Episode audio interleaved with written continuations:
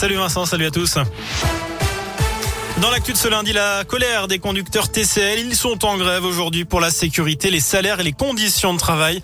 Euh, conséquence, 46 lignes de, 46 lignes de bus, pardon, et deux lignes de tram sont à l'arrêt.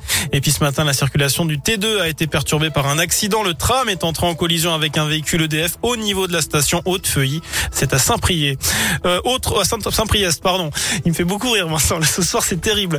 Autre manif à venir, celle des profs. Un appel à la grève est lancé pour jeudi. Les syndicats réclament des création de postes, une revalorisation des salaires et de meilleures conditions de travail.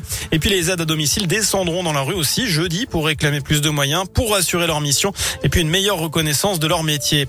Il laisse sa fille de 8 ans seule à la maison pour sortir en boîte de nuit. Les policiers de Bourg-en-Bresse ont trouvé la fillette à 5 heures du matin, pieds nus errant dans la rue en pyjama sous la pluie. Elle a expliqué que son papa était sorti fumer mais ne la voyant pas revenir. Elle est partie à sa recherche. L'homme contacté par les policiers a justifié son geste par une envie de sortir. L'enfant a été récupéré par un membre de la famille. Une procédure judiciaire pour délaissement de mineurs est en cours.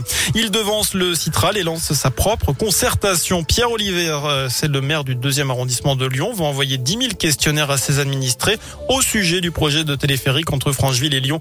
Parmi les trois tracés retenus, deux passent par le deuxième arrondissement.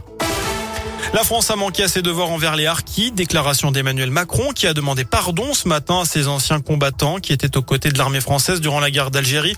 Lors d'une cérémonie d'hommage à l'Elysée, le chef de l'État a promis une loi de reconnaissance et de réparation. Enfin, une bonne nouvelle si vous voulez passer les fêtes de fin d'année à New York. Les États-Unis rouvrent leurs frontières à partir de début novembre. Ils laisseront entrer tous les voyageurs internationaux entièrement vaccinés.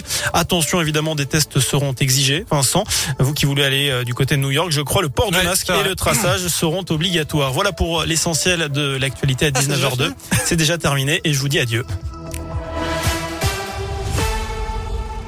Merci.